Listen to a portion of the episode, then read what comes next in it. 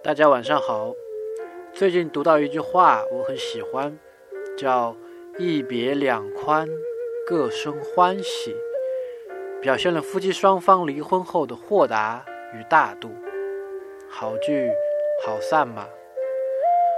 古代人做事就是有一种珍惜当下的郑重感，在每个片段里全然的投入与专注，对自己、对他人、对世界诚然以待。这种个性上的笃定，才会带来天地宽的人生大自在，一种来自此刻的圆满。